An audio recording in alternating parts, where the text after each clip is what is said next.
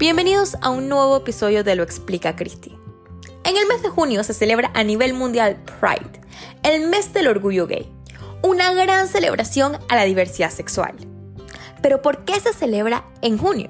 Bueno, se celebra porque este mes se conmemoran los Stonewall Riots, que ocurrieron en Nueva York el 28 de junio de 1969.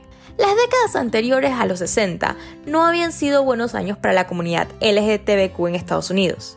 Por ejemplo, en el estado de Nueva York, los comportamientos homosexuales en público eran considerados ilegales, al igual que en muchísimos otros estados y en otros países. Es por eso que estos individuos se volcaban en grandes números a establecimientos gay friendly, como eran ciertos bares y ciertas discotecas. Estos lugares se convirtieron en los refugios donde las personas podían expresarse libremente. Esto, sin embargo, no les caía nada bien a las autoridades públicas de Nueva York, que no eran simpatizantes con estas comunidades, y tendían a revocarles la licencia de alcohol a cualquier establecimiento que atendieran a conocidos o rumorados homosexuales. Según ellos, la mera presencia de estas personas en cualquier lugar podía incitar a conductas beligerantes. Todo cambió la madrugada del 28 de junio de 1969. Ese día, la policía se apareció sin avisar y rápidamente empezaron a arrestar a empleados y a clientes, humillándolos en el proceso. Y esta fue la gota que rebasó el vaso.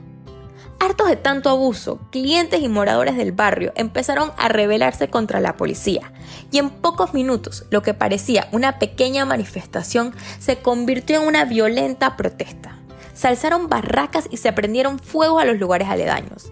Las protestas duraron cinco días hasta que la policía y los bomberos pudieron calmar la situación. Sin embargo, el legado de Stonewall fue muchísimo más allá que esos cinco días de protestas. Era la primera vez que un grupo de personas LGBTQ se rebelaba frente a la autoridad y decían no más. Y si bien en Stonewall no empezó el movimiento de gay rights, ya para ese momento existían ciertas organizaciones que los defendían, sí inició una nueva era en el activismo de esta comunidad. Stonewall fue el catalizador, no solo para un cambio de mentalidad en la sociedad americana, sino para cambios de legislación importantes que hicieron que los 1970 fuera considerados la década de la liberación gay. Por esta razón, el 28 de junio de 1970, es decir, un año después de Stonewall, se celebró en San Francisco la primera marcha del orgullo gay, donde participaron cientos de miles de personas, y hoy es celebrada en la mayoría de las ciudades a nivel mundial. Desde entonces, el activismo gay ha conseguido grandes triunfos, sobre todo en el mundo occidental. En la mayoría del primer mundo, las parejas del mismo sexo se pueden casar y son reconocidas con los mismos derechos que las parejas heterosexuales. Pero también es importante recordar este junio esos países que no solo es que no reconocen a los miembros de las comunidades LGTBQ con los mismos derechos, sino que además los ciudadanos de esta comunidad son perseguidos o torturados solo por su orientación sexual.